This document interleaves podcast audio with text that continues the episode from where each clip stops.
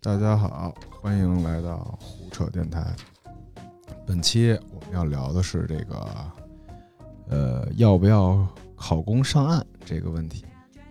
然后本期的嘉宾还是我们老三个，呃，我是渣渣俊，还有木子彤老师，大家好，黄瓜汽水老师。大家好，这我这个一般一主持就老容易念错名，所以这个有时候我脑子里得过一遍，大家多担待。然后是这样的，我们这个题目这样，就是最近啊，我朋友圈里有很多时尚女孩儿，然后原来就特别酷那种，要么是自由职业啊，要么是服装设计师，还有的是那个就是娱乐行业的。然后他们最近呢，在朋友圈里都特别的努力，发的是什么呢？就是教考资格证这些东西。还有一些人呢，就是在发考公的这些东西，好像一时间就是很多同龄人都开始去，呃，去原来就是那些呃较为传统的那种企业上班了。想，就大家有没有在那个社交平台上发现自己朋友们有这样的现象呢？唉，我就觉得我的朋友们好像就是没有经历先浪一道再去考公这条路。或者说再去考 教师资格这条路，他们直接就进入了这个业态，因为我们是师范学校嘛。嗯。然后，但是吧，我是确实能感觉到这种直接进去的朋友跟现在我的状态是不太一样的，能感觉他们就是更早一步的成熟起来了吧。呃，不像我这个就是玩心还重，他们可能就是比较稳定。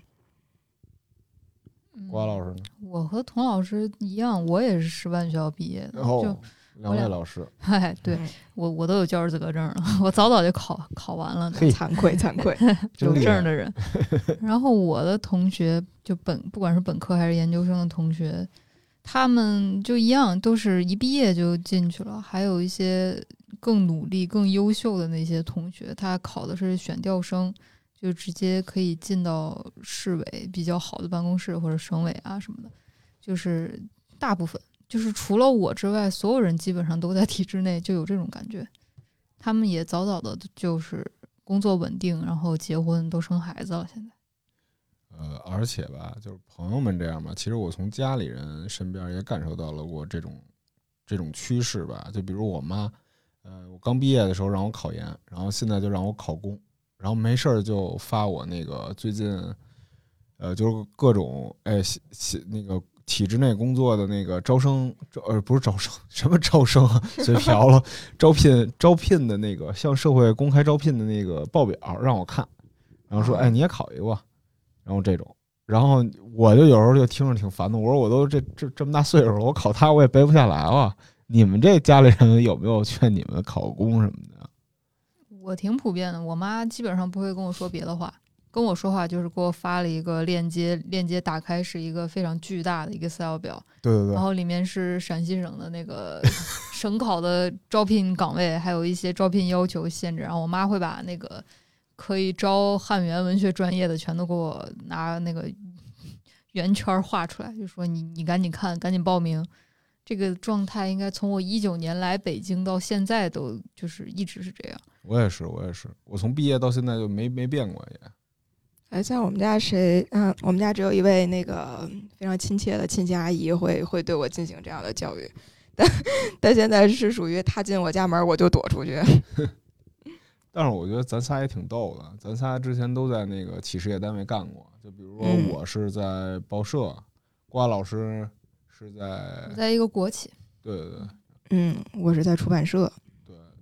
就当时我反正先说我的感受吧，就其实当时我毕业前的时候，我当时去耶路撒冷往墙里加信，写了几条话，然后其中两条是跟工作有关的，一种是进国企，一句是进就是加哭墙里那信，我写了第一句是哎希望能进国企，第二句是希望从事媒体相关的，嗯，哎，都实现了，都实现了。但真真真进去之后，我就发现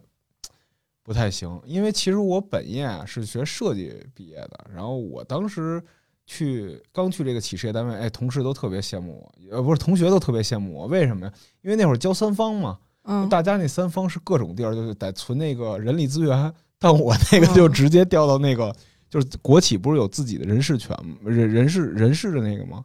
嗯给我扔进去了，然后我盖的章都不一样，就有一点小小的优越感，然后觉得哇太爽了，然后这些人生梦想实现一半了。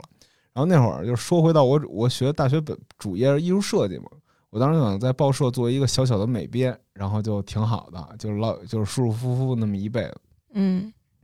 但是后来为什么让我离开呢？就是而且报社上班还挺舒服的，下午两点钟上班，晚上九点钟下班，上七个小时就行。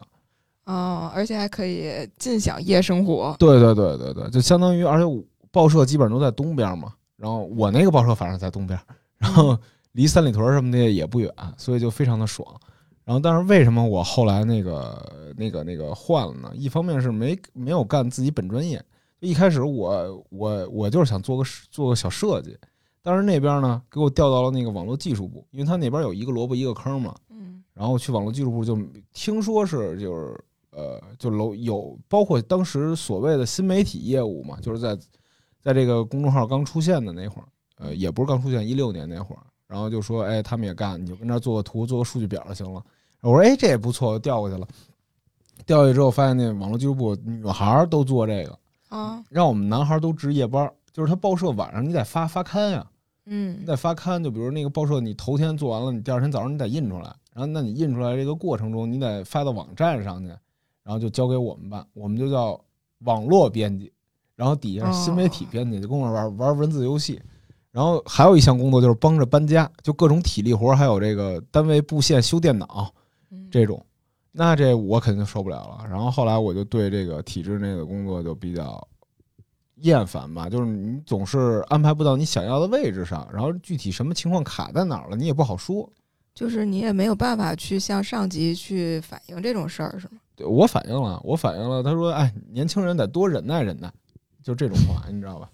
然后他，然后我跟那个介绍人说，介绍人说：“嗨，那我小时候怎么了？那小时候我我们那个刚刚刚去报社的时候都在扫厕所，那都是旱厕。”哎呀，就这样，就这么说，然后就挺有意思的。然后我觉得那种情况就反正挺没劲的嘛，因为我本来就是学这个嘛，你虽然没多强，但是你都介绍都介绍进来了，我就以为就是应该安排，但是其实里头不是这样的，就没有也没有想象中就是很多呃传说外界传说中国企那么清闲，我觉得。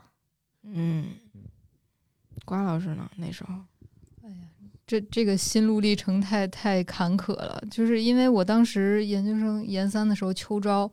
然后我记着我当时做了一个 Excel 表，然后也是想什么都试试，也想去大厂，也想去好的那种特别大的公司，结果发现自己就是就是你们不知道你们跑没跑过那种秋招招聘会，特别累，特别心累，就是感觉就是因为我们那边也有九八五的学校，那肯定就是人家会录九八五的。然后还加上了好多从海外回来的，就也想回西安工作的，就是英国的呀、美国的呀，就感觉自己特别的渺小。然后，而且我们这个专业说白了，童老师应该知道，除了当老师就是当行政。其实万金油专业对就没有什么用。要么当老师，要么给人家当文秘，就没有什么其他的选择。所以你包括你去互联网啊，或者去房地产啊、去银行啊，都其实不是你对口的专业，人家不会优先考虑你。然后经过这么一轮折腾，然后家里说：“那要不这样吧，就是我们家是那个航空民航那那个系统里的，然后他们说那国企考试，你去考试，然后你要不就去国企上班吧。然后我就找一份工作，好累呀、那我就去国企上班吧。然后进去了之后，就本来就跟张老师说的一样，就是就根本不可能做到自己对口的工作，就是想都不要想，哪有那么好的事儿啊！而且我本来可能会去一个稍微好一点的单位，就是因为它一个大的集团底下有各种二级单位，可能会去一个好一点的二级单位，但是那个名额不够了，就是一个萝卜一个坑，因为它红头文件嘛，就是今年就是招这几十个人，岗位就是定的。然后我好像可能大概也许是被一个领导家的小孩儿给挤下来了，然后给我分配到一个特别不好的二级单位，那个二级单位是管司机的，哦，然后让我去那个综合办公室给他们当一个杂役一样的 角色，就是我可能会写一些写一些文件，就是给领导去写一些他的讲话的文件，然后包括一些思想汇报的文件，包括党党建啊的文件，然后我还会做人力，哦，我也不是学人力资源的，我是学中文系的嘛，然后就要去学那个做人力的那个报表，然后算五险一金，算一些医保，然后给一些孕妇 报销医药费，然后给一些退休的老司机、老员工，然后给他们看医保要报多少钱，还有你的公积金怎么提，就是那些乱七八糟的事儿。然后我当时就特痛苦，就是因为我在可能在呃工作前的两个月，我还在写论文的时候，我还在写那些东西，对，哦，写一些很形而上的东西，搞一些什么女性主义文学了，什么文文艺理论啊。然后两个月之后，咵嚓开始算五险一金销，了，对，开始开始给人报销医药费，然后当时就特想不通，就哎呀，我的天，就怎么能去那么一个单位啊？而且它环境也不是很好，就是哎，怎么说，就是没有同龄人。我整个单位里面，就坐办公室的那种，怎么说呢？坐办公室的应该算是应该有一个名词吧，反正坐办公室的是一波人，然后在基层的是一波那个工人嘛，然后我们算是坐办公室的。办公室里面只有一个同龄人，然后剩下的全是跟我爸我妈一样岁数的人。然后我每一天就特别的痛苦，因为我坐 坐在那儿，我不知道该跟谁说话，苦闷。苦闷，就是不知道该跟 跟谁说话，就一天就玩手机，就有活的时候干活，没活的时候就玩手机，手机都玩的不想玩了，也不知道自己该干嘛。然后来活的时候，就是国企其实并没有那么舒服，就是他真的会加班。二是那种比九九六九九六那个公司加班更可怕的加班对，，因为你是为了国家加班，你没有什么资格去拒绝这个加班。比如说那个中央巡视组来日常检查来了，然后我们是不是就得把所有的文件从二零一二年一直就是盘点？就给我我干过一个活儿，是给这些文件写编号，从零零一一直写到五百多号，就是零零一零零二就这样子。你说这个活儿，他好像也你你让一小学生干，他也能干，他细心一点儿也能干。嗯然后我当时就特别心高气傲的那种感觉，就是我研究生毕业，我还出过国，然后我会这么多东西，然后你让我在这儿给文件编档案号，然后就编啊编，编到五百多号，然后把它输到电脑里面，就从一输到五五六百，哎呀，我的天，那那时候心情特别苦闷。然后还有个啥事儿，我记得就是，比如说国庆啊、春运的时候，就是交通枢纽一般都会让基层员工去加班儿，因为客流量大嘛，然后得去怎么怎么说呢？反正就得去一线，就我们说的一线就是机场，那可能对铁路单位的一线，那它就是火车站。那我们的一线 就是我们要去支援一线，就办公室坐办公室的大学生要去支援一线了，然后我们就得去那个机场里面去值班儿，就是站在那儿。穿一身制哦服，然后那时候还是冬天，十月、十一月的时候特别冷，就站在那个机场航站楼里面，然后一直值班，要直到夜航结束。夜航结束的话是凌晨三点多，然后回宿舍，然后躺一下，然后早上九点再起来上班。就是可能别人觉得国企真挺舒服的，但国企如果要加班的话，真挺累的，而且他没有加班费。啊，就是你应该做的。就包括刚刚扎老师说的，就是你去反映啊，不管是反映还是抱怨还是怎么样，给家里人说也好，还是给单位的，就是大一点的人说也好，他们就会说，那你这个学历也没有多高啊，那清华的来了我们这儿也得进车间干活啊，他也得当两年工人，他才能进办公室啊。你这点学历，你把自己别太当回事儿，就是这样子。包括他们也会说啊，那我年轻的时候我还就是挑大粪呢，就是扫厕所呢，然后给给单位搬这个搬那个呢，你这个算什么呀？所以说就是就挺挺苦闷的。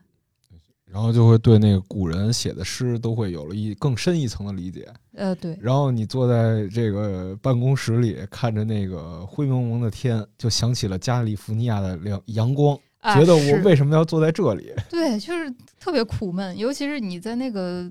就是我不知道你们的单位怎么样，我们单位要穿制服，我也不知道为什么，就要穿那个黑色的那就白衬衣和黑西装，嗯，然后要穿那个黑色西装裤，然后要穿皮鞋，就是女生的那种办公室皮鞋，嗯，然后你坐，你穿着这样一身衣服，然后坐在一个全是红褐色木头家具的那种 办公室里面，然后旁边的同事们都是叔叔阿姨，哇，那种感觉就是真的就是有一种特别恍惚的感觉，尤其是你可能前两个月还在外面玩儿啊，还在跟同学喝酒啊什么的，然后你再一到那个环境，你就觉得特别的恍惚。我你是刚说那个坐在阴沉的办公室里，想着加利福尼亚阳光，真的是好太难啊受了，我就想起来那时候在出版社，我们出版社其实要说起来，还是要比那个正规的国企还稍微自由一点吧，规矩嗯稍微少一点。因为它毕竟已经是事业单位了嘛，然后那个现在也各种公司化什么的。嗯但是吧，那个老国企遗风还是有的。我就觉得我们那个当时在那大楼吧，它特别奇怪。那个大楼是个四四方方的楼，但它为了让自己像一个文创单位，它那外头就糊上了一层那个铁板，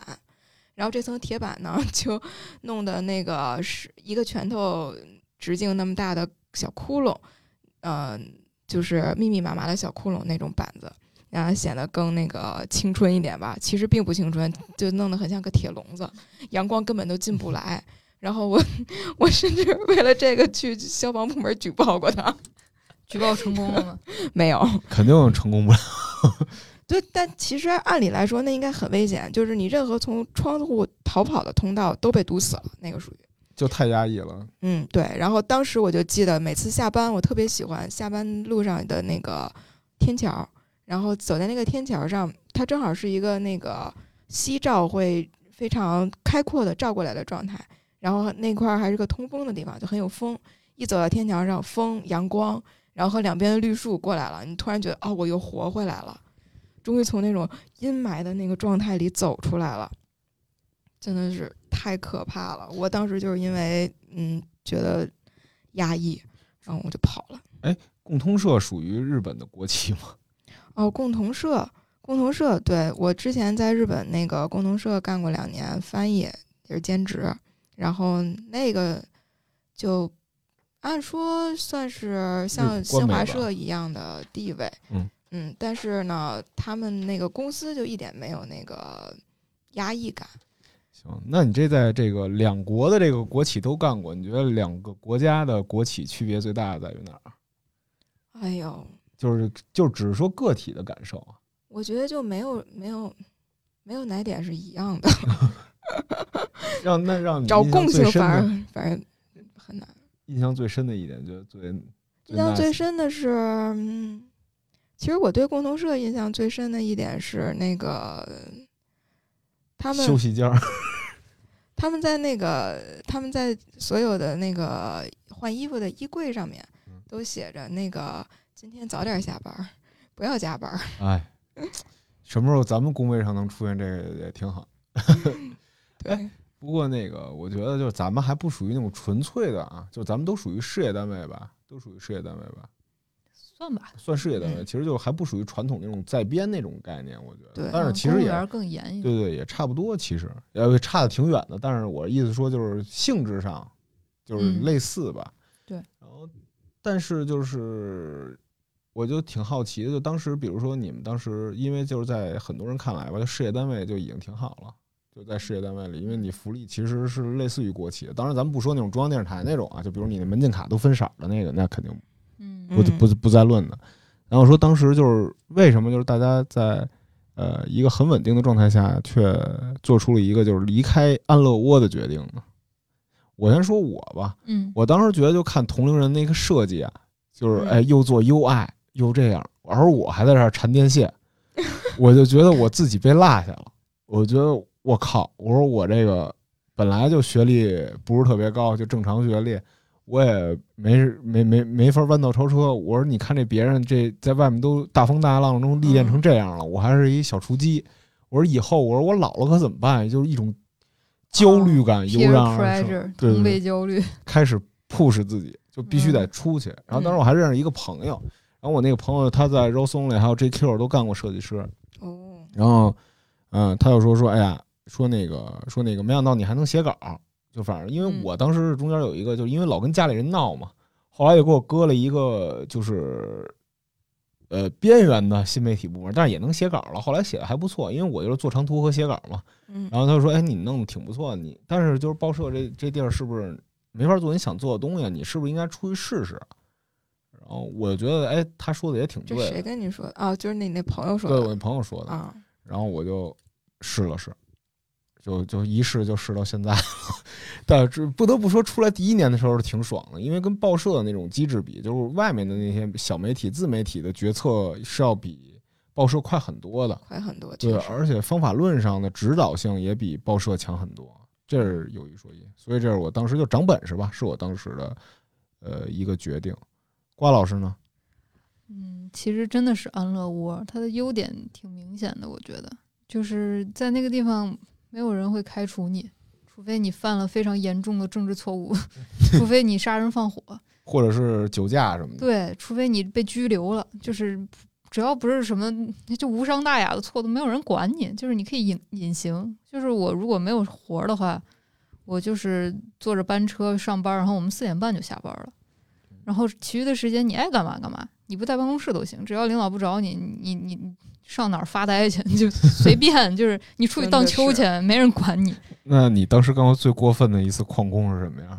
我没有啥过分，因为我们那个单位它比较特殊，它在机场边上，机场边儿啥也没有，连个星巴克都没有，就只有一些路，只有马路，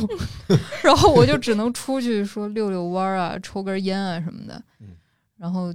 包括我们那儿吃饭也是，那天我跟童老师还说呢，早饭一块钱随便吃，中午饭四块钱随便吃。哦，你们说这个，我当时我们也是这样，但就是比你们随便吃这贵一点，就一块钱一个菜，呃，啊五毛钱一份米饭，然后这对，种就吃饭很便宜，但是就是感觉人就是像死了一样，就每天我都不乐意进那个办公楼，我就在办公楼门口的凳子上抽烟，然后抽烟还害怕被领导看见，然后领导因为我们那毕竟也是个小地方，领导都跟我爸我妈一样大，他要他要看见我抽烟可怎么办呀？然后哦，还担心，然后走到可远的地方然后去抽烟，然后听歌发呆，然后才敢 回那个办公楼。然后那个一边写着陶厂的外稿，一边想想这操蛋的生活，对，然后坐在椅子上抽烟，看见天空飞机飞过，你抬头一看，泪就流了下来。对，那灰蒙蒙的天啊！然后当时就是因为给陶厂写外稿嘛，然后跟我们主编关系也比较好，然后感觉那边像是一个世外桃源一样，就在北京，然后大家都是年轻人，一起吃外卖，一起喝酒，一起玩儿，然后一起写写稿子。哎呦，就感觉那个生活简直太美了。就是能跟同龄人在一块儿，是因为就就是我当时就是比较大的一个想出来的一个劲儿吧。嗯，主要是能跟同龄人一块玩儿，然后我想干嘛干嘛，我也抽烟也不用躲着，然后我还能写稿子，然后稿子写的还行，然后就觉得，哎呀，我天，我在这儿天天给人算医保，给文件编编档案号，哎呦，这这这也太浪费自己了吧！就当时就觉得特别浪费自己，觉得自己二十多岁，你说一辈子就给这个文件编号，他他确实能很稳定的干一辈子，能让人你不愁吃不愁穿吧，能给你那么几千块钱工资，就是挺悠闲的。但是觉得就是如果我不能出来，就真的就是当一个全职写稿了，我觉得我就把我对不起自己，我觉得 可能也把自己看太高了，主要是，然后当然就是就是把自己看太高了，觉得自己不应该在这儿浪费了。其实也不算高看吧，我只能觉得就是当时那份就对于咱们来说，可能那份工作，嗯，呃，在之前那份工作没法满足咱们当时的荷尔蒙吧，还有激对情一些东西。然后我觉得还有一点，呃，就是当时我记得就补充一个回忆啊，当时呃嗯这个瓜老师来这个单位的时候，大概踩过点儿一次，踩过点儿一到两哦次，然后每次踩过一次，呃，踩过一次点儿。然后当时来的时候，我记得好像穿的是一一马丁。然后当时来到三里屯儿，她进来的时候就是一个时尚女孩儿。然后但是呢，与她文章狂野相不一样的是，她怯生生的看着周围的环境，然后坐在沙发上跟我们聊天儿。哦，那个对对那会儿就是对，还提前来踩过点儿，然后就觉得我靠，这儿可真好啊，能在三里屯儿上班儿哎，对对然后还能跟这些特别年轻、特别好玩儿。就是因为我其实，在写外稿之前，我一直都是这几位老师的粉丝。就我是 我是哪几个老师的粉丝？我是渣渣俊老师的粉丝，我是莽山烙铁头的粉丝，然后我还是那个南京里尔克的粉丝。南京里尔克就是刘喜奔，哦，然后但是他俩现在已经成仇人了。对，然后我当时就想啊，我能去当面和这些我天天看的这些作者能一块儿玩儿，然后我就觉得特带劲、特爽，就是我终于能见到他们了。对，结结果见到之后超失望是吗？哎不不失望，见到之后成为了非常好的朋友，不然我俩现在为啥坐一块儿？嗯，对对对。他当时刚来的时候，就眼神看着就充满就是好奇的那种，就能感觉到。哦对，当然后来是后话，但是出狱的时候是一个非常，呃，就像我当时从呃企事业单位出来去去杜少斐的时候一样，就是我觉得嗯我操，可以啊，我真好玩，真好玩这种感觉。嗯，童老师您呢？我就我跟你们很不一样啊，我是先去了 那个，我是先去了新媒体，嗯，然后就是自自由开放的那个市场里扑腾了两下，嗯，然后但是实在是那个前司实在是太那个太太辛苦了，太压榨了，哎，一言以哎蔽之，压榨。一周让你写四篇好吧？得罪人了啊！嗯，然后反正吧就是这样，就是就是累到就感觉自己已经要开始犯抑郁了，嗯然后就就也说赶紧休息一下吧，不行了，然后就去了那个出版社，然后去出版社之后吧，发现更不行，就是太痛苦了。你你会感到出版社是一个夕阳行业，然后它里面的所有的年轻人，就感觉已经吸引不到太多的年轻好的人才了。尤其我在出版社还不算出版业的头那种头羊，头部，对他们，你能明确的感受到，可能四十岁往上，呃，五十岁往上吧，那种老编辑，整个人是处在那种特别高级的一种嗯文化知识分子的状态，他们非常的灵活，然后那个学养也很丰富，但是年轻一代的编辑就相对于他们来说就显得很木讷。然后你看着他们，你就觉得我靠，难道之后我就要变成那样了吗？就是眼睛都是无神的感觉，每天就就在那个各种编辑的琐事是很多的，每天在各种琐事里面纠结，然后最终促使我离开那个地方的原因是，呃，有一天下午，领导那个领导接到一个任务，这个任务呢是需要写一个三百字的这个小脚本给一个视频。这个任务呢，领导就交代给了另外一个姑娘，然后 那个姑娘，那姑娘不想写，然后说这个让谁写呀？我不行。然后领导说我教你写，然后呢教了她半天，教完之后这姑娘只好样样而去。结果过一会儿给我发来一条信息说这个你写一下，然后我们俩是平级，但是她觉得她资历比我老，所以呢啊她要让我来写。你俩大吵一架吧？不会，不是你要说大吵一架吧还好，就为了这事儿呢，你说三百字我能写吗？那肯定很快就能写完，但是我又不敢接，我怕后头还有三千字、三万字等着我。啊关键是这个理儿吧，我觉得是，对，主要是他俩领导教他怎么写的时候，我就坐领导前桌，我这一耳朵一耳朵听着呢。我很清楚领导是把这个安排给他的，嗯然后结果我俩为了这事儿扯皮了一下午。我当时我就想，我为三百字的东西，我要跟一个女人在这扯皮一个下午，我天哪，我受不了，我要去天桥，嗯你，要去天桥，天桥，然后呢？跳了吗？我要吹一吹晚风，我我要看看夕阳。还行还行，挺乐观。嗯然后最后就因为就是你觉得这种琐事儿和人际关系让你受不了，是吧？哎，对，就是这种感觉，就一眼望得到头儿的生活吧。对，其实从从这个从这个企事业单位我走出来两两三年，三四三四年，我嗯想想啊，就这这么多年吧，三年吧，三年走出来之后，我觉得其实你要说长本事，外面单位确实是长本事最快的一个地方，嗯但是呃，真的呃，在这个外面你待了一阵儿，你会发现，哎，随着岁数渐长，你又开始怀念那个安乐窝了。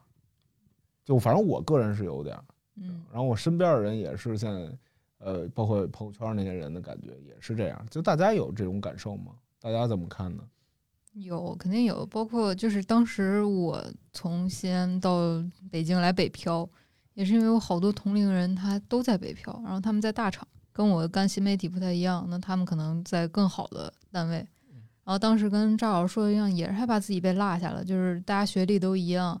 都是一级的，然后还是好朋友，你的朋友都去北京，然后赚几万块钱的工资了，然后我在西安拿五千的，然后肯定觉得不爽啊，就要去。但是现在来了北京几年之后，我们一聊，所有人都在想着要回去，包括他之前待过多大的大厂，然后他看到身边人那个三十五岁被裁员的那种景象啊，包括就是被卷过的人，大家都被卷过，被卷完之后我就想，哎呀，我天呐，回吧回吧都回吧，咱们看一下那个公务员招录表，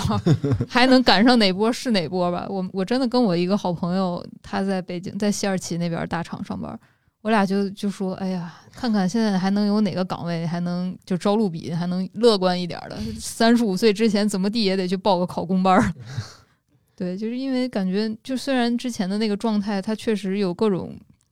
就是哎呀，我怎么能来干这个活儿呀？我怎么能写扯网线呀？我怎么能写哦编号啊？但是一想到之前那个状态，它确实不会卷你，你拥有一种自由，就是你啥也不干的自由。我觉得那个自由，就是每啊次我特别累的时候，我就还挺想念那种自由，就是你今天可以啥也不干，你可以没有产出，你没有 KPI，你的工资还是那些，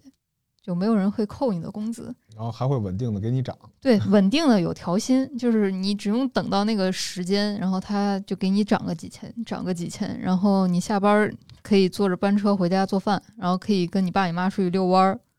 嗯，对，就是那种稳定的感觉，真的有的时候就是，尤其是我之前在我前面的那个单位，那比虎嗅卷太多了，那太卷了。我觉得那个是新媒体头部里面最卷的一个单位之一。嗯就是我们经常是凌晨两点从望京那个大厦出来的时候，哎呀，那真是欲哭无泪啊，就眼泪都挤不出来了，就在想我从就是就是我们写那种爆款文章里面经常用的套路，就是你上班的时候天是亮的，还有大太阳，你下班的时候北风萧瑟，然后路上连人都没有了，连车都没有了。然后小小区保安都已经下班了，小区保安都不等你了。哎，对，就凌晨下班的时候，真特别苦。然后那时候就会想着，我为什么要出来？我要是现在是吧，我还在之前的单位，我可能这会儿已经进入了甜甜的梦乡了。嗯，嗯，对，就是对，就是那种感觉。这个感觉当时我也有过，就是我在前前单位，哦也就是跟童老师一个单位的时候，有一天下了跟我鹅，跟我前前哦，前前单，跟他跟他，对对对对对对，对我们关系太乱了。呃，反正就列个表儿给贴边儿上。对对，反正就是下了一场鹅毛大雪。哎，这个雪有多大呢？就往眼睛里扑那种，那雪花。哦，然后我当时为了一篇很垃圾的稿，熬到了半夜，然后下班的时候两三点了。然后下班的时候我就想，我因为一篇文化垃圾，我至于要这么付出吗？就是我当时在问自己，因为其实你干编辑干多之后，你是很明确知道有些稿儿，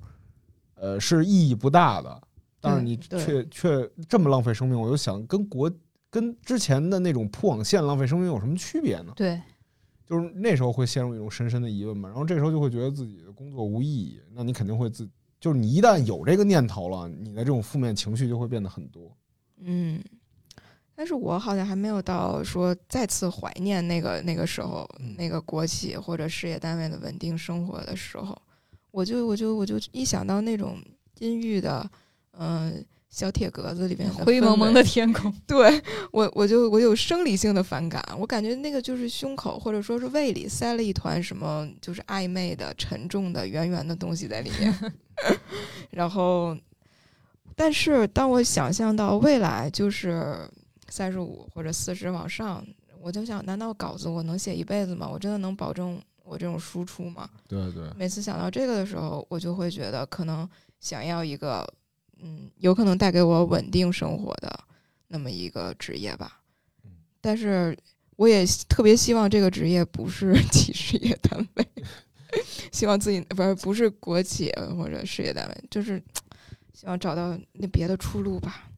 对，其实就是咱们一直讨论的问题，一个就是啊，呃，一个是稳定的过好这一生，还有一个就是工作的信念感觉得可能嗯，这两者你好歹占一个吧，然后当这两个都都是问题的时候，你就会自然而然有那种危机感，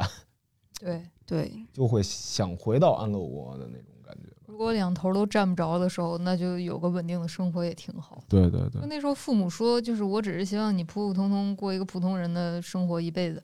哎呦，我还跟人吵呢，我跟我爸我妈吵。哎，你怎么知道我就普通啊？你怎么知道我不能就是成大事儿啊？怎么怎么样？你怎么觉得我就一定是个普通人呢？然后我就非要就拿着那么几千块钱，然后就非要来北京。然后我现在想，哎呦，妈，你说的对呀、我就是一个普通人。但就是对过好普通人的生活已经很奢侈了。对，但是企事业单位还有一个问题，我觉得就是工资低，就当时工资低也是因就促促对，工资是真低。就是因为他满足不了我购物的这个需求，然后一方面，然后呢，然后我又不好意思管我家里人老要太多，那你嗯就你外面肯定挣钱要多嘛，然后你随着我这个职场到出来之后，就基本上不管家里要钱了，就这也是一个问题，我觉得。但是我的天呐，我跟你俩真不一样，因为我的工资有一半得给房租，然后所以就是这是所有北漂 就是大痛点是吧？对大痛点，就是我和我的北漂的朋友，就是房租都在六千往上这个水平吧，就六千浮动吧，六七千这样的，然后工资就是那么那么些工资，然后我们就说，如果我们当时在就是老家待着啊，可能工资也是几千块钱，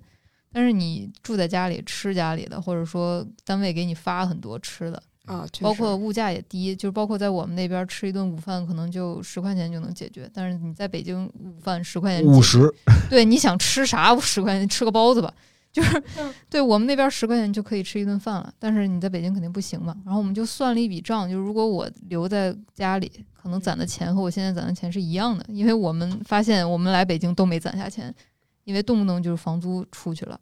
这个啊出去了，那个出去，就钱根本攒不住。还有社交花销也是一笔不小的开销。这个房租真的太痛苦了。我要想，我要是能住在家里，我得省多少钱？对，而你们发现没有，就是最近这这这几年吧，媒体也一直就是说，哎，别在大厂再干了，然后逃离北上广对，啊，逃离北上广，然后就别就回回到就找自己舒适的那种生活。你们有没有发现这个媒体报道的趋势？太多了。有的有的，对对对，但是咱小时候好像不是这样。小时候我记得咱们看到的那些内容，还有新闻媒体报道，就说，哎，你不能年轻人，你千万不要在这种单位里沉沦，你要出去挑战自己。就你们还记得当时媒体上的宣传吗？就以前那种，不管是论坛还是媒体，他把那种公务员啊、事业单位啊，就形容就是喝茶看报纸，然后你的一辈子就被耽误了。然后什么，有的人八八十岁死，多少岁埋的，哦对对对就那句话嗯啊，就你没有热血了，你其实二十五岁就已经死掉了麻嗯麻木了，怎么怎么样？对对对，哎呦，那鸡血打的，就感觉我一定要去北上广，然后我要干个什么事儿，然后怎么怎么样的，赚什么钱。对，当时就是感觉考公务员是一种没出息的那种，就是有点像那个好男不吃当兵的饭的那种感觉，是一个道理。就是没出息的人才去考嗯公务员，才去干嘛干嘛的，对，那现在真不一样。完全相反。现在而你刚才说的就是那个，就有的人，有的人二十岁就死了，八十岁才埋那个话，我记得记忆特别深刻。对那那话出现次数特别多，一个非常优秀的那个，对对对，就是特别鸡血，嗯就鸡血，觉得我操，我得把握自己的人生的那种感觉。对。嗯，不过想想也是，就是有些东西，你可以说我现在我在老家，我一毕业我就去选择公务员，我选择平凡，嗯然后那个呃，我不去北上广了。但是其实跟从北上广待过许久，然后再回去的人，再选择平凡的人，其实心境还是很不一样的。对，真的不一样。就感觉就是我有钱，我才可以说我淡泊名利；然后我没有拥有过钱，我维持着低消费，我可能根本没法说我是淡泊名利，因为人家不相信你。对就跟咱们之前聊的那个，就是饱了饱了吃糠甜丝甜如蜜，然后那饱了吃糠甜如蜜，对对对对，啊不不不不，要饿了吃糠甜如蜜，然后对吧？然后你饱了之后，你吃蜜也不甜，啊，是嗯一个道理，就感觉是跟也跟境遇有关吧。是，感觉就比如看朋友圈那种一毕业就进入体制内的，跟我们好像就是两个世界的人。就可能你正在追的一个剧，或者说你正在关心的一个什么事儿，对于他们来说不太关心，毫不重要。对，不不怎么重要。然后他们的他们他们关心的事儿是比较接地气的，甚至那些话术，有的时候都会让我感到略微油腻。对对对，就是包括我经常看我的同学转发他们单位的一些通知公告啊什么的，然后或者说发孩子接孩子放学，或者说孩子考了第几名，然后嗯就有一种特别恍惚的感觉，就感觉我们差着辈儿呢，经常会有这种错错觉。对，对对对，而且就是这种转变嘛，其实不是说一个特别长时间转变。我记得就是我刚毕业那会儿吧，一六一五一六一六年左右的时候，那会儿当时说什么公务员录取难度是最低的一年，当时没哦有史近五年来最低什么的。就在那会儿的时候，就大家感觉就是哎不会去国企是一个趋势。但是到现在为止，就是什么，比如之前那个西藏邮局两万比一啊，考教师资格证破纪录这些新闻，就会感人。感觉越来越多的人把往里钻当做人生目标之一。对，嗯你觉得大大家觉得这是为什么呢？我觉得其实可能就是因为，呃，很多事儿都变难了，就无论是你生活的难度，或者是其他的这些点吧。而且我有身边有一个朋友，就是他们家特有钱，就是经商的，南方的，就浙江那边的。嗯他们家俩孩子，然后他我跟他的他就是他们家二儿子跟我是朋友，就聊天就说说他爸就要给他送到这个体制，就是一定让他去考公。我说为什么一定你们就要考公呢？他说就是说这个东西就是以后家里你有得帮助。对对对，你不能把鸡蛋放在一个篮子里都去做这个生意，得有得有就是一种布局，嗯对，当然对还挺有意思的，我觉得就是这个。我挺能理解的，因为一般都是就家里经商，这是他的经验之谈，就一定是在外面碰壁了或者怎么样。就是你有再多的钱，你不如有那个嗯，对对就是那个好 办事儿。尤其是在我们那种嗯小地方，就是托人办事儿，就基本上是一个非常合理，就是一个社会规则，就是就是大家默认的一个常识。嗯所以说，就是你赚再多钱都不如，是吧？哎，就包括我，我现在回家跟我奶奶吃饭，然后我奶奶会说：“哎，你看这小孩儿都快三十岁了，连工作都没有。”然后我就给他解释：“我有工作呀，我我工作多少多少钱。”然后他，然后我还说我有五险一金，然后五险一金还挺都交着呢，都挺好的，是正规单位，是是正常公司。然后，但是他就会觉得，那你没有单位啊，你这是公司，你没有一个单位。啊，对，你的公司随时可以可可能就不见了。对啊，就是你怎么知道你的公司能活几天呢？但是单位就是单位，单位一直都会在，就是嗯老一点的老人的想法家那种对，其实，在咱们嗯平时说话日常用语里，你也能看出两者的区别吧？就比如爸爸妈妈上班的时候，我上单位，但咱们现在只会啊说去公司，我去公司，我 回单位啊我上班儿去了，上班就跟上酒楼和下馆子的那种感觉。对哎，就有一种阶级的感觉。就好像在我们的语境里面，就是单位就是比公司要就就特殊一等就高高一等，对单位应该有食堂，对哦，好嘛，没有食堂的单位 对，没有单就不叫单位，对对对对，这是另外一个选题了吧？对，真的是，而且我觉得焦虑感也是一个挺就是催催催使大家这样的点吧，就因为现在其实裁员还比较，就是说，哎，看一部门一堆人就直接哗啦哗啦全掉了。对，比如教培说没就没了，对对对。然后最近虎扑就有一个热帖嘛，说某大厂裁员轮到他了，对然后他就说没想到轮到我了，当年考公才好。然后底下人就感叹说：“哎，你看我傻了吧？你们之前就是有些人就是要充满哎，你们之前笑我们没有野心，现在你们傻了吧？”就这种，就大家看着这种新闻，会对自己的职业前景有什么规划吗？会有焦虑吗？焦虑，每一天都在焦虑，包括和北漂朋友谈也是，就是感觉自己是被骗来的，但是不是不是说谁骗了我们，是我们自己骗了我们。就是当时就是刚毕业选择来的时候，肯定是为了工资嗯，因为为了更好的生活，为了三里屯儿，为了国贸，为了能看什么展览，能去七九八，然后能赚几万块钱工资，然后大家都来了。但是就是年轻嘛，真的年轻，没有一个过来人告诉你说这个背后是什么代价。这个背后肯定是你要加班，你要被卷，然后你你会被 PUA，然后你会被骂哭，就这种。然后包括你的房租要交多少钱，然后包括你家漏水了找谁修，就是这种很零碎的细节，没有人告诉你。然后我们当时真的就是光看到了我能拥有什么样的生活，就包括我之前来三里屯踩点儿，然后我看到的是我能拥有的生活，是我能在这儿上班，然后真好玩儿，真漂亮。然后我能在北京住，我也能成为一个北京的一员了。但是就是没有想到的东西太多了，所以就是可能规划上以后会想回去吧。对，对，我觉得还有一点可能是因为岁数跟激情的原因吧，就是我我觉得就是年轻的时候就充满充满不怕就是不怕。又会充满很多的想象力，但是你越大之后会想更多现实的问题吧，嗯，对。以前不信这个邪，长大 真信这个邪了。有点像王小波那句就是被重锤的那那那段话。嗯，童老师，您觉得呢？我是，我觉得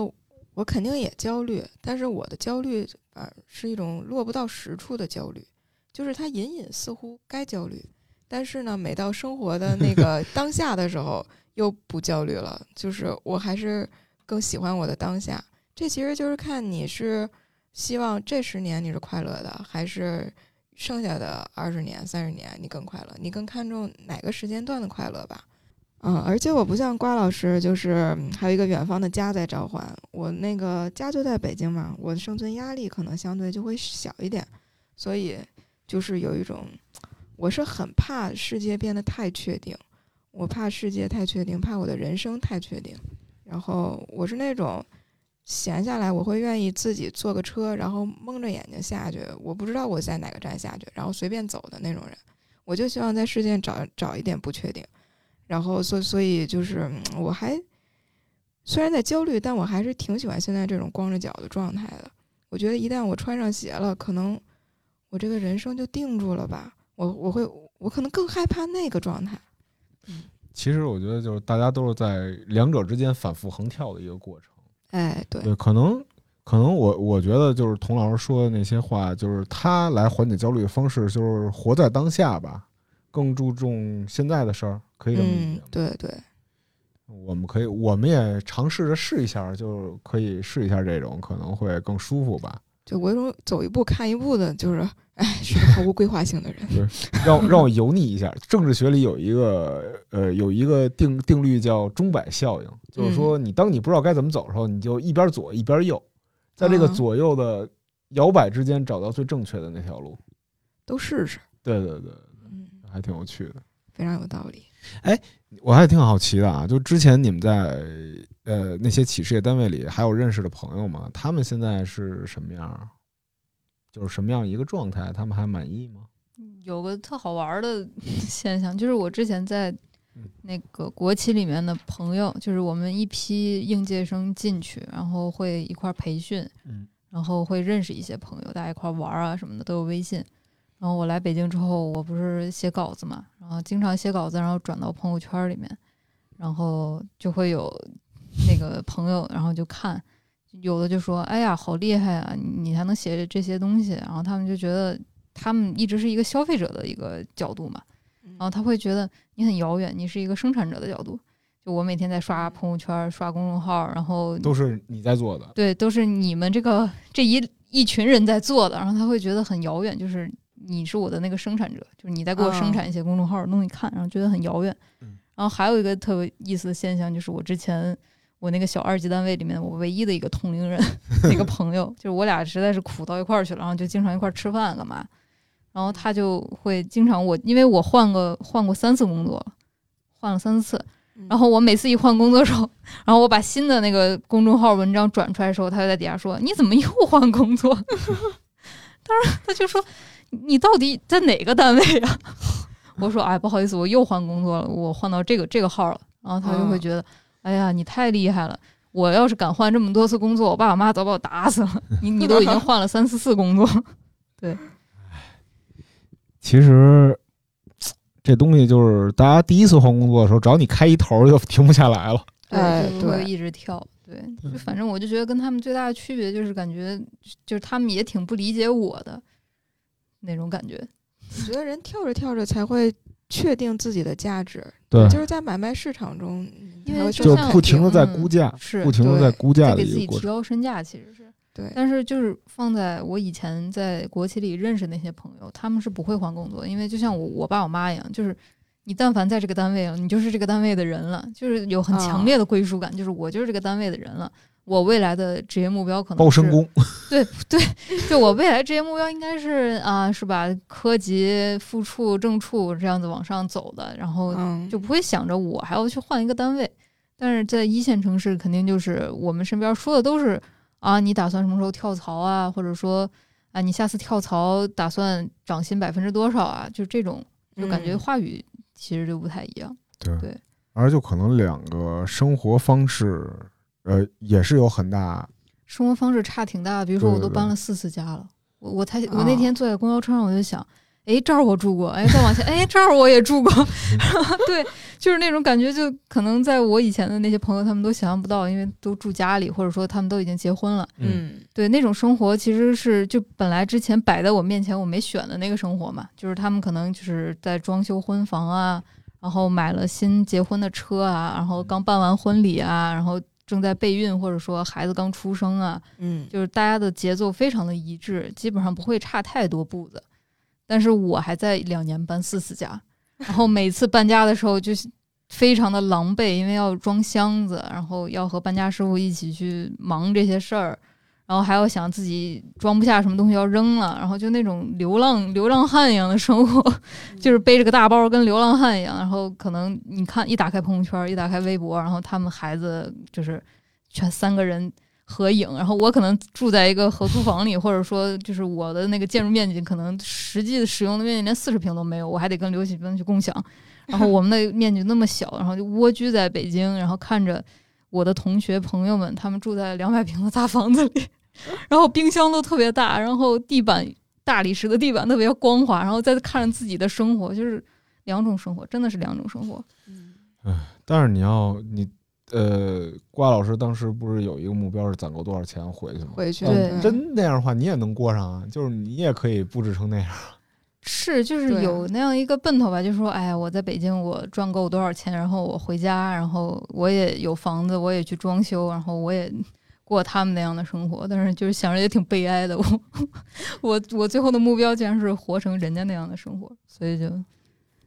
但是吧，你不出来浪一浪，可能你也安不下心在那儿待着。对，肯定安不下心。我就记得有个朋友，他是那个在一线大城市，嗯，工作了一段时间，结果用他的话形容就是脑袋一抽就回去了，回到了老家，然后呢，成为了一名老师。结果呢，他跟我说，现在肠子都悔青了。这话像说给我一样。他的理由是，就是身边的人就是跟他就是不合拍，不合拍，然后而且大家的关注点就完全不一样，就可能身边同事都在刷短视频，然后呢，他就想看看十三幺，然后根本没有有人去跟他聊这种那个两个比较深度一点的话题。谁呀、许志远不认识。对，可能也也会有这种落差吧，就是大家说是向往家乡的生活，就可能，但是家乡的生活也并不是你想象的那个家乡。对，挺痛苦的。就是每次过年过节回家的时候，我就走在西安的路上，我就不停的问自己：哎，我真的要回来吗？我真的要回来吗？我回来我受得了吗？如果我回来我又后悔了，我我怎么办呀？对，就会一直问自己，挺痛苦的。哎，不过我还想到一个点，就是就你们的感受是这样，我可能就是当时呃对那些还在呃企事业单位里的朋朋友还有认识的人，我最大的一个点是在于就是没话说了。哎，对，就是之前可能跟他们关系都挺好，一块儿抽烟，一块儿聊八卦，然后一块儿哎玩玩这个玩玩那个。但是你嗯真当出了，就当时肯定也是在一些，比如说我可能比较喜欢聊衣服、聊历史，他可能没有那么深的勾连。但是你还有公司公司的八卦和嗯现实利益，可以让你们有一些话说，然后也有一些友谊。但是你真当跳出来这个环境，你会发现他们关注的还是那些人事的唧唧歪歪的那些点，然后可能哎关注。呃，转发，哎，这个文章我转不转？你生不生气？然后这个我党建工作我支持不支持这些点？但是可能至于我来说，就这些这些过去重要的东西，现在已经不是我讨论的东西了，所以就是没有话说了。而且还有一个点就是，可能是确实是，呃，认知上是有参差的。就比如之前我跟他们说，哎，推特有一事儿特好玩，他说什么是推特？哎呦我天，就是这种点，就是你就是让他很多对话是无法对谈下去的，这是让我觉得，嗯，有一些点吧。但是我看着他们也是有他们有自己的生活方式嘛，你这样的话有自己一套话语体系是很舒服的，我觉得也可以理解。他们也觉得我们不懂他们那些话。对对，对对对，就是大家各自围城的那种感觉吧。嗯，然后就是相当于两个隔隔一个大隔断给隔开一样。当然话说回来，还有一些朋友，就是报社的可能过得苦点儿，但是你要说是一个好的国企，那你就过得太美了。我有一个朋友在大国企，他就跟报社的环境完全不一样，就他干的活儿可能跟瓜老师差不多，都是在后勤啊、调调司机啊、记记录啊、搬搬货啊这种。嗯，然后呢，他是最早是西藏军区当兵，当兵回来之后，然后他本来是初中学历，嗯，但是呢，他就报的时候说：“哎，我高中学历，就给他算高中学历进去了。你像高中学学历进国企，还能这样啊？对对对，然后。”